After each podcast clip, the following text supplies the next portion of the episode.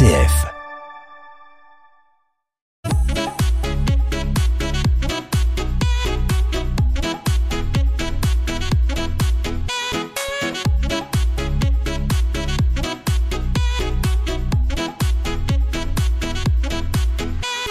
Sommaire de ce Culture Mag, des archives de la danse et de la musique. Le flamenco est au cœur d'un festival qui se déroule à Gênes sur les bords de Loire fin juin.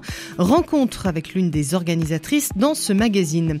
Autre sujet, il fallait y penser. Les archives départementales de Maine-et-Loire ont ouvert un fonds d'archives spécial pour recueillir tous les matériaux ayant trait au confinement. Alors si vous avez des souvenirs, poèmes, photos insolites ou encore d'autres choses qui parlent du confinement en Anjou, eh bien vous pouvez les partager euh, en, en les amenant donc tous ces documents aux archives départementales.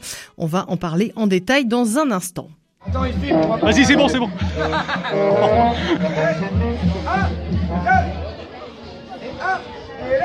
La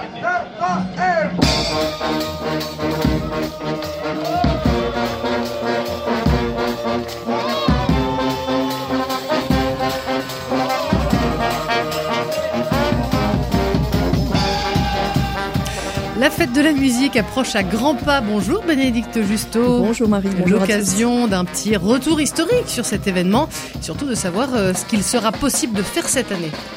Alors la fête de la musique, c'est le seul jour de l'année où la notion de tapage nocturne est bannie. musique jusqu'au bout de la nuit, c'est chouette, non Oui. Enfin, pas quand on bosse le lendemain et qu'on dort la fenêtre ouverte parce qu'il fait 40 degrés dehors, surtout quand ça chante faux.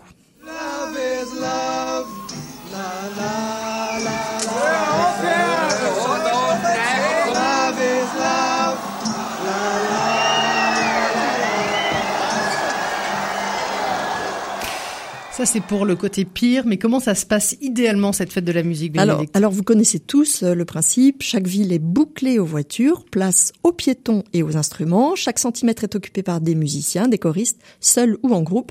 Toute la journée, ils s'installent, testent les instruments, chauffent les voix, et le soir, en avant les piétons, au départ, ça sonne comme une joyeuse cacophonie. Mais le buzz est total depuis 39 ans. Ouais, 39 ans, c'est pas rien. Alors tout à l'heure, on a entendu euh, voilà quand ça se passe mal. Et puis parfois, on peut avoir des très bonnes surprises comme là. I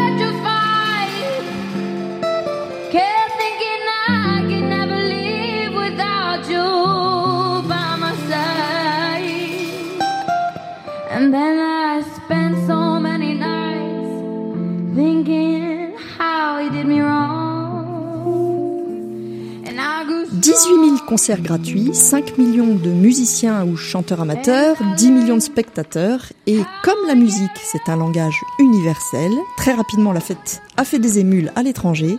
Et elle s'est exportée en Belgique et à Athènes au départ. Et aujourd'hui, ce sont 340 villes dans le monde qui l'organisent chaque année le 21 juin. Mais pourquoi le 21 juin, Bénédicte? Alors, le 21 juin, c'est une super date pour fêter l'été, la nuit la plus courte pour ceux qui festoient jusqu'à l'aube. Et une façon aussi de symboliser ces fêtes païennes de l'Antiquité dédiées aux moissons. Alors on va essayer de faire un petit flashback, séquence nostalgie avec vous, Bénédicte. Et la toute première fête de la musique, c'était quand? Alors la toute toute première a duré 30 minutes, figurez-vous. Qui, qui a pu créer des fêtes de 30 minutes, sérieusement? C'était le 21 juin 76 dans l'ouest parisien, sur l'idée d'un musicien américain, Joel Cohen, qui travaillait alors pour France Culture. Et puis, on connaît la suite, la fête de la musique a été institutionnalisée sous la présidence de Mitterrand à partir de 82.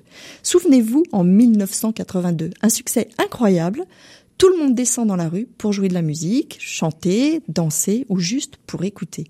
Mais moi, j'y allais aussi pour me rincer l'œil. Dans la rue, un défilé de cette mode des années 80, air du fric et de la frime, cette mode 80s unique, inédite, incroyable. Dans les rues, stupeur, nos parents voient apparaître les jeans déchirés, les chaînes et les clous, mais oui, c'est le style gothique qui a commencé à cette époque-là.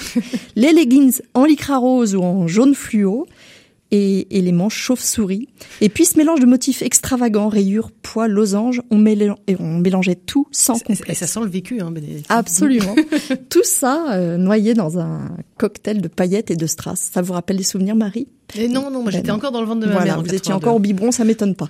En matière de mode et de musique, en tout cas, le spectacle était généreux pour les yeux et les oreilles. Alors, pour conclure, Bénédicte, on va faire le point sur est-ce qu'il sera possible ou non hein, de faire le 21 juin prochain. Par exemple, on sait déjà que à Angers, euh, beaucoup de choses vont être euh, interdites. Il n'y aura pas de fête de la musique. Oui, effectivement, cette année, ce sera inédit. Une fête de la musique masquée, encadrée, mais aussi écourtée.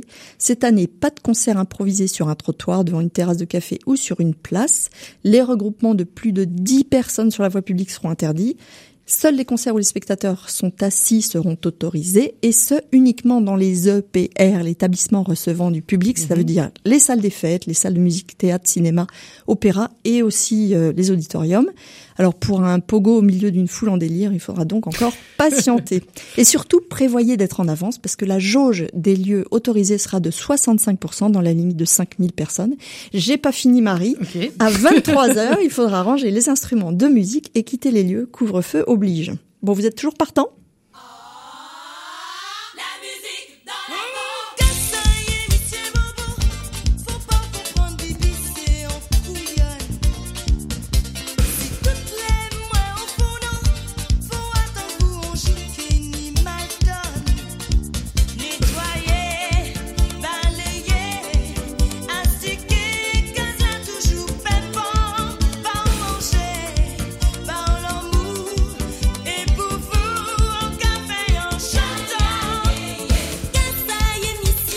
Qui est dingue avec ce tube, c'est qu'on est tous en train de se dandiner et de sourire.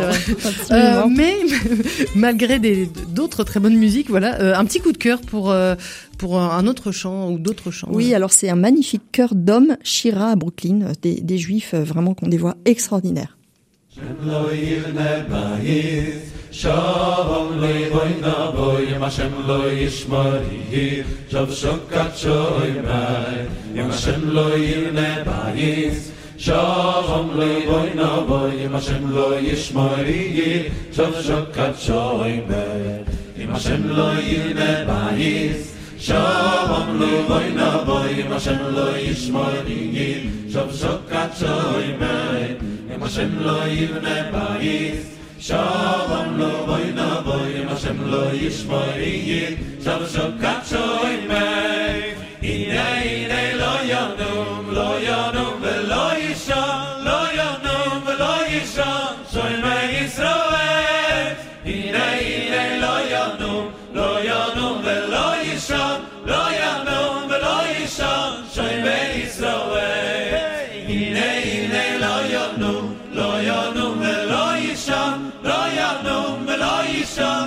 mei izrael mei meloyanu loyanu melayishan loyanu melayishan chay mei izrael machlo yn ne bayis shavom lo bayna baye machlo ishmodiy cham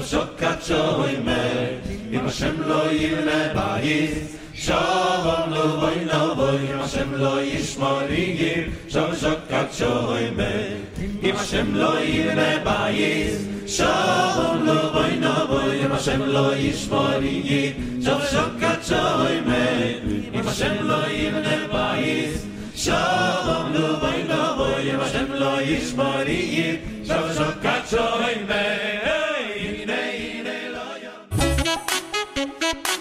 Culture Magazine, Maria Goyer sur RCF Anjou. Alors changement total de cap et de style musical après ce d'homme Shira, hein, c'est leur nom euh, à Brooklyn. On part en direction des bords de Loire avec plus de soleil. Bonjour Marie Brechtot. Bonjour Marie. Alors pendant trois jours, l'amphithéâtre de Gênes va vibrer au rythme du flamenco pour la quatrième édition du festival Flamenco en Loire. Ce sera les 25, 26 et 27 juin prochains. Claire Bossé, une des fondatrices de ce festival, est là pour nous en parler. Claire Bossé, bonjour. Bonjour. Bon alors le flamenco, on se le cache pas, c'est pas très couleur locale. Pourquoi Ça fait rire tout le monde? Alors pourquoi un festival de flamenco en Anjou Racontez-nous la belle histoire derrière la création de ce festival. Alors la belle histoire, elle est toujours euh, très humaine en fait. Donc c'est euh, c'est un voyage que nous avons fait en famille. Euh, on est parti il y a une dizaine d'années en fait pour quatre mois. On a laissé nos enfants, enfin on n'a pas laissé nos enfants, on a emmené nos enfants, mais on les a laissés quitter l'école.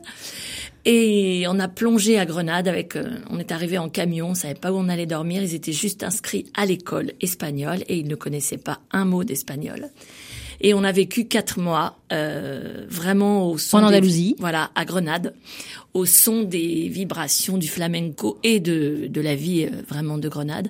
Ça a été une aventure euh, humaine fantastique et pour nous et pour la famille, dont aujourd'hui il y a encore des milliards de répercussions dans leur vie professionnelle à chacun.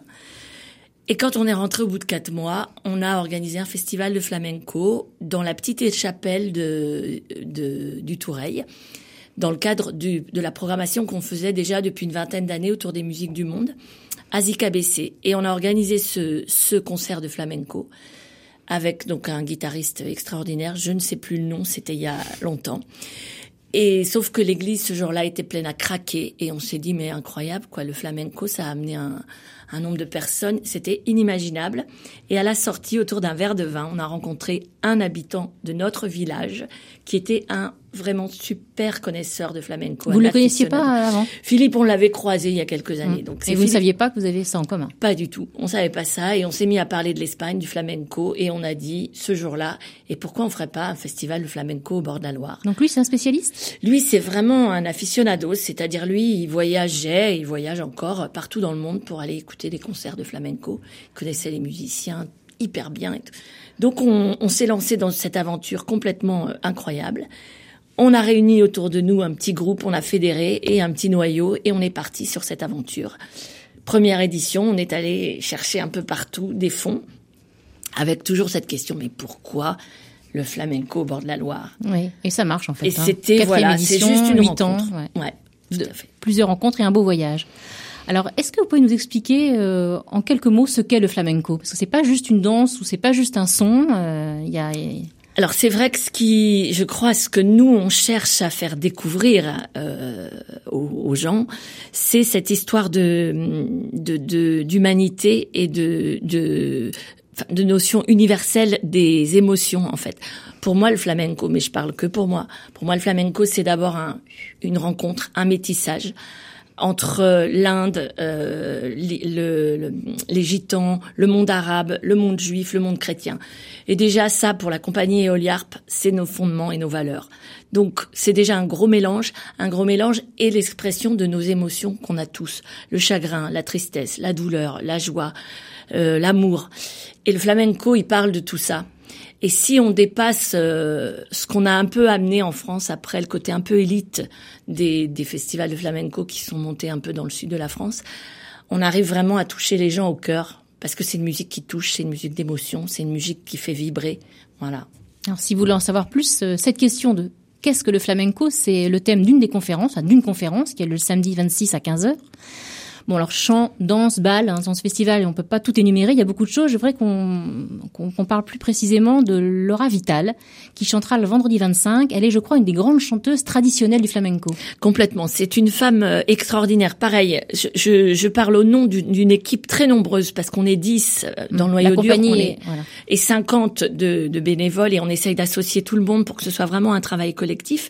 Évidemment, quand même, la programmation a été faite par Mathias Berchawski et là, on lui reconnaît un gros travail de parce que ce sont ses amis, ses relations, les gens avec qui lui il a travaillé, puisqu'il est guitariste euh, vraiment professionnel de flamenco et qu'on a la chance de l'avoir tout près de chez nous puisqu'il vit à Brissac. Je reviens- décidément, là, le flamenco est en Anjou de manière cachée, on le savait pas. et il vient de On sortir découvre. un album magnifique hein, qui s'appelle Mano, je crois. Euh, je Alors, on- reviens on à la revient question. Laura. Vital, voilà. C'est comme ça qu'ils font les politiques en général, voilà. le poisson. Ouais, moi, je ramène, je ramène la question. Donc, une des grandes chanteuses traditionnelles de flamenco, c'est Laura Vital. Voilà. Et donc Laura, elle a été euh, un peu, c'est Maude, la présidente d'Eoliard, qui la connaît très bien et qui a dit, moi, j'aimerais vraiment que cette femme vienne parce que c'est une chercheuse, elle retourne aux racines du flamenco. En même temps, une femme très engagée, féministe, euh, une femme profondément humaine et simple, qui est très loin de la star hein, intouchable qu'on peut trouver aussi. Il y a ça tout- aussi dans le flamenco, ouais, un côté- Il y en a dans le flamenco comme dans tous les domaines, mais Moi, on peut trouver hein. des gens très très difficiles à vivre même. Et, et nous, on veut pas. On, on veut dans ce festival inviter que des gens avec qui il y a de l'humanité et de la simplicité. Et Laura, c'est ça. Donc, euh, on a la chance de la voir, Laura, le premier soir. euh, avec son Oui, guitariste, 25. euh, voilà, Eduardo Reboya. Et elle a aussi l'humilité et la, la simplicité de faire un, un masterclass. Alors c'est un gros mot encore parce que c'est le samedi et ça s'adresse à tout le monde et elle nous sensibilise pendant une heure et demie au chant et à, à la, ce qu'on appelle les letras, c'est-à-dire aux paroles du flamenco et à la musique. Donc j'invite vraiment tout le monde à participer à cet atelier. Il suffit de s'inscrire. Euh, voilà. alors, Bossé, vous avez à cœur de transmettre cette passion du flamenco et ça se concrétise par cette euh, journée du samedi dans la journée où il y a euh, bah, des stages, guitare, chant, danse et donc une masterclass avec euh, Laura Vital. Voilà, tout à fait, de 11h à midi et demi, je revérifie mes papiers. voilà. Bah, il y a en trois jours, il y a beaucoup de dates, oui. Euh, donc il y a, ça a beaucoup de succès ces stages? Faut Alors, s'inscrire là, mais euh, Ça a eu beaucoup. De, on a toujours fait des stages. On avait toujours l'envie que les gens aillent écouter de la musique, aillent comprendre le flamenco, ressentir, mais aussi puissent toucher des doigts. voilà. Parce Donc, que nous- chanter, danser. Voilà, chanter, danser, Jouer. jouer. de la guitare et faire des palmas, bien sûr. Euh, alors, ça a bien, très bien fonctionné. Oh, cette année, c'est plus difficile et c'est normal. Les gens ont beaucoup plus de mal à, à s'in- à s'inscrire, à s'engager à l'avance. Mais attendez, on est, euh, il y a encore du temps là. Voilà, voilà. Donc, euh, non, non, mais pour le moment, ça fonctionne très bien. Il y a du monde dans tous les stages. Il en manque un petit peu, mais Voilà. c'est normal. Donc c'est la quatrième édition de ce festival. Vous faites, euh, c'est tous les deux ans. Est-ce que le succès est au rendez-vous? Ça a l'air. Ah bah oui, le succès. Alors, qu'est-ce que ça veut dire, le année. succès? Ça, moi, c'est Bah, la... ça veut dire que vous vous remplissez? C'est tout simplement, on vous envie, vous, enfin, le festival vit? on remplit et surtout on arrive à toucher les gens autour. Parce que c'était ça l'idée, c'était que ce soit un festival ancré sur un territoire et que les gens se disent je peux venir, c'est pour moi cette musique-là. Mhm. Mais c'est un long travail, c'est jamais gagné. Au début, c'était surtout des gens qui connaissaient des aficionados qui venaient de Nantes, Paris et ailleurs, même international. Cette année, on a peut-être c'est dans les questions d'après, je ne sais pas. Non, allez-y, non, bah, On il y a est pas de question vraiment- après, allez-y. On a fait un gros travail sur le territoire. On est allé dans les EHPAD avec euh, un petit groupe de musiciens euh, flamenco qui vivent justement au Rosier sur Loire. Pareil, des rencontres incroyables à chaque fois. Dire bah ils sont tout près de chez nous, ceux-là on les connaissait pas. L'Andalousie en Anjou, là, on est en train de. et c'est magnifique parce que c'est une danseuse, un musicien et une chanteuse qui sont intervenus donc dans les deux EHPAD de Rosier et Gênes avec une énergie des gens euh, des EHPAD qui ont préparé des repas, qui, qui avaient vraiment à cœur que les leurs euh, comment on dit les gens les usagers de leur maison de retraite puissent eux aussi vivre ça à l'intérieur des maisons. Et la dernière action dont j'ai vraiment envie de vous parler, c'est le collège parce que on a eu quatre professeurs, un proviseur adjoint à fond dans une période super difficile. Et on s'est retrouvés autour d'une table pour mettre en place toute cette action de médiation. C'était vendredi dernier. Il y avait 120 euh, quatrièmes qui ont participé toute la journée à des stages de palmas et des stages de chant et de danse, avec dans la cour de récréation une représentation sur. euh, C'était vraiment un moment d'humanité. Ça faisait énormément de bien à nous tous, je pense, et ça vibrait vraiment. Donc euh, je les remercie d'avoir vraiment été aussi euh, partie prenante dans ça. Et on les accueillera donc le vendredi soir, les 120. On va leur offrir un petit coup à boire et ils seront avec nous, les jeunes. Et on a tellement envie que les jeunes ils vibrent aussi. On a parlé d'émotions avec les jeunes et ça c'est quelque chose que j'aurais envie vraiment de retravailler avec eux sur euh, parler de la tristesse, la douleur, la joie, l'amour. La musique, elle permet de transcender tout ça et de- d'aider aussi à dépasser certainement certains moments. Bien sûr. Claire Bossé, merci. Tous les renseignements sont sur flamencoenloire.fr ou sur la page Facebook Festival Flamenco en Loire. Alors là, c'est Laura Vital.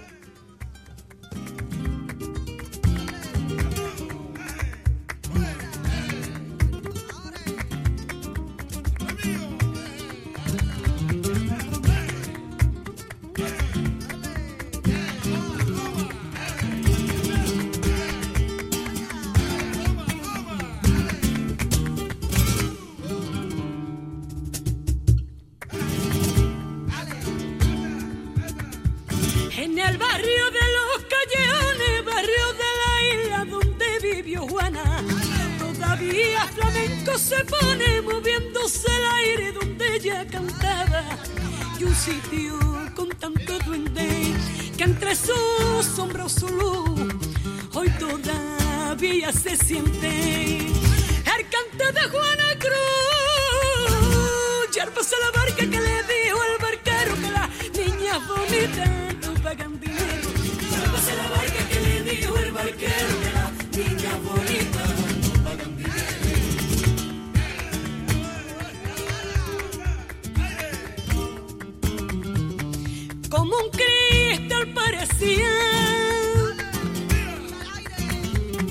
que iba a romperse su voz y era el gusto que tenía la mar de camarón.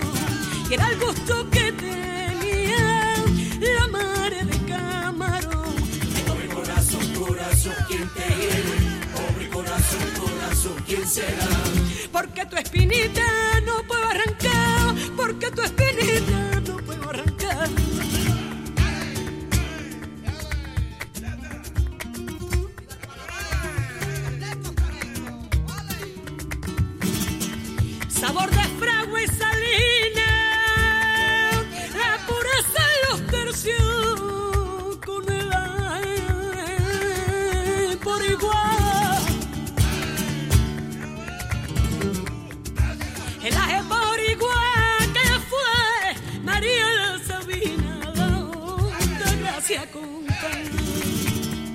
fue María la Sabina, la gracia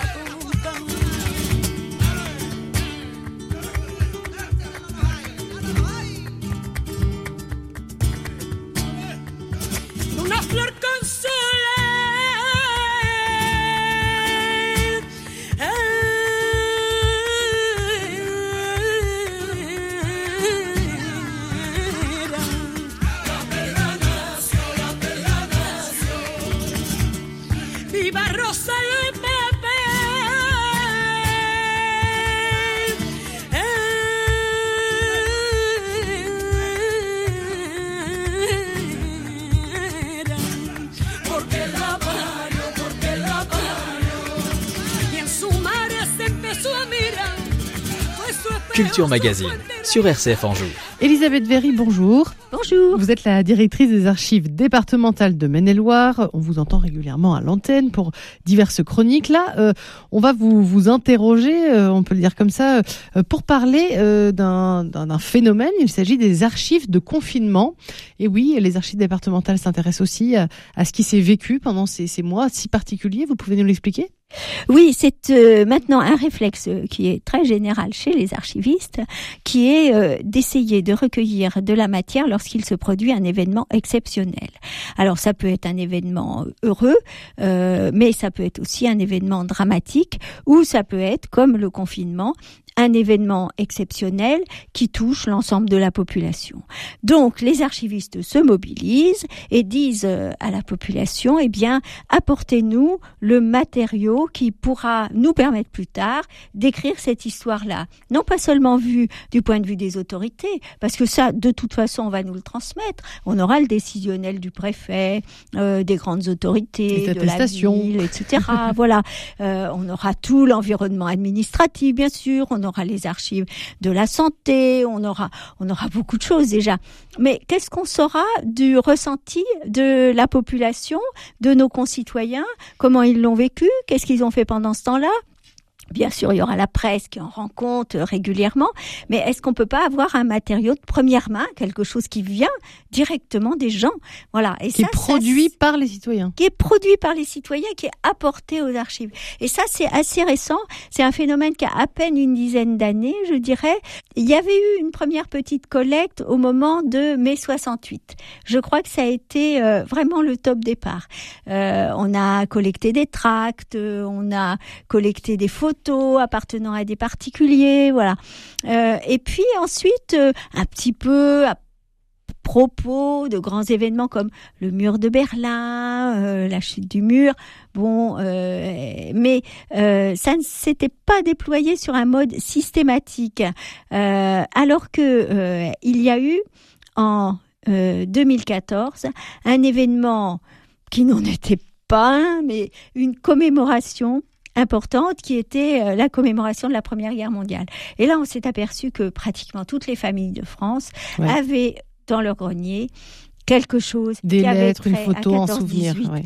des photos des aïeux, des lettres, euh, des petits objets ramenés du front, des uniformes, des casques, enfin qui sait, euh, plein de souvenirs, et que ces souvenirs étaient en quelque sorte euh, des euh, talismans précieux dont aucune génération ne se défaisait et qui se transmettaient. Donc il y a eu un grand appel à collecte au moment de 2014 et qui en Anjou a été très fructueux puisqu'il y a eu plus de 200 familles qui ont participé à, à cette collecte sans compter tout ce qui s'est fait en proximité dans les villages et les bourgs de l'Anjou et que des choses absolument magnifiques sont ressorties, puis des choses simples aussi, mais des histoires formidables. Enfin, vraiment, ça a été une réussite absolue. Et depuis, et partout en France, hein, l'Anjou Oui. l'a fait, mais partout en France. Depuis, euh, il y a quand même une forme de systématisation euh, de euh, la collecte du témoignage euh, euh, matériel, hein, pas seulement le témoignage raconté, du témoignage matériel. Alors évidemment les Ça- ça- attentats. ouais, ça représente quoi comme, euh, comme type de matériaux C'est extrêmement varié. Donc, nous, on a lancé un appel aux archives de confinement pendant le confinement et puis on l'a réitéré aussi au cours de l'année euh, 2020 à plusieurs périodes de manière à pouvoir étoffer. Euh, c'est des choses très très variées. Et il y a des gens euh, qui ont pris des photos. Voilà, et qui Des ont rues vides, euh, des choses comme ça, montage ouais. photo. Il y a Ouais. des montages photos absolument extraordinaires. Euh, il y a des gens qui ont écrit. Il y a des gens qui ont écrit des choses simples. Des, une personne âgée, par exemple, qui nous a envoyé un petit texte qu'elle a écrit un soir où elle avait vraiment pas le moral. Et s'il est beau ce texte, c'est un petit peu un bilan de sa vie. Enfin, voilà. Euh, il y a des gens qui ont écrit longuement et donc qui ont envoyé des choses longues. Euh, il y a des gens qui ont fait. Alors nous, on, a- on reçoit plutôt euh, des paroles hein, euh, écrites ou. Oui, parce qu'il n'y a pas d'objet de confinement, Voilà, c'est com- euh, il y en a certainement eu, mais euh, non, là on ne prend les pas masques, ça. les masques. Euh, Il y a euh, également des récits d'événements. Voilà, il y a des gens qui ont créé des événements, soit à distance, euh, soit euh, à l'intérieur du groupe familial qui était regroupé et qui ont fait différentes choses. Il y a des dessins d'enfants, il y a, enfin, c'est extrêmement varié tous les supports pour dire euh, ce qui s'est passé euh, d'inattendu euh, pendant cette époque-là. Si des personnes nous écoutent et qu'elles ont aussi envie de, de transmettre aux archives départementales euh, des souvenirs de confinement, euh, Ah ben elles peuvent toujours, bien sûr. Oui, oui, oui, toujours oui. Oui, oui, un fonds d'archives, par définition, c'est ouvert. Hein. Donc, euh, c'est jamais complètement refermé.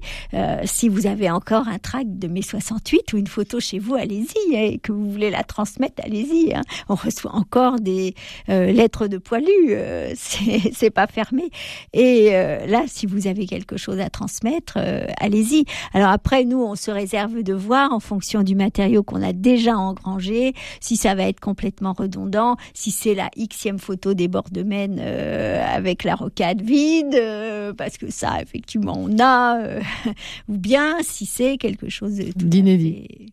Voilà, et dans ce cas-là, de dire on prend, on prend pas, euh, on est quand même quelquefois un petit peu sélectif.